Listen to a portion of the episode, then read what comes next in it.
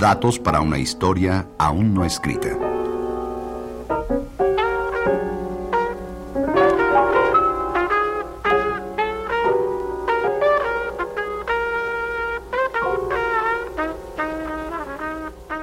Una aproximación a la historia del jazz en México.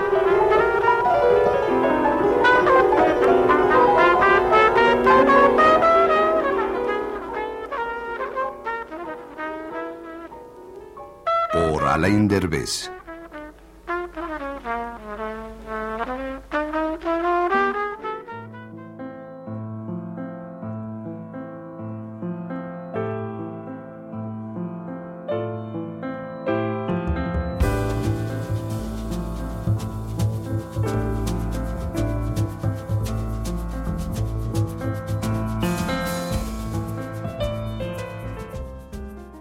Hago en datos para una historia aún no escrita, una programación de jazz que recientemente desde México ha salido para el mundo. La podríamos llamar jazz contra el encierro.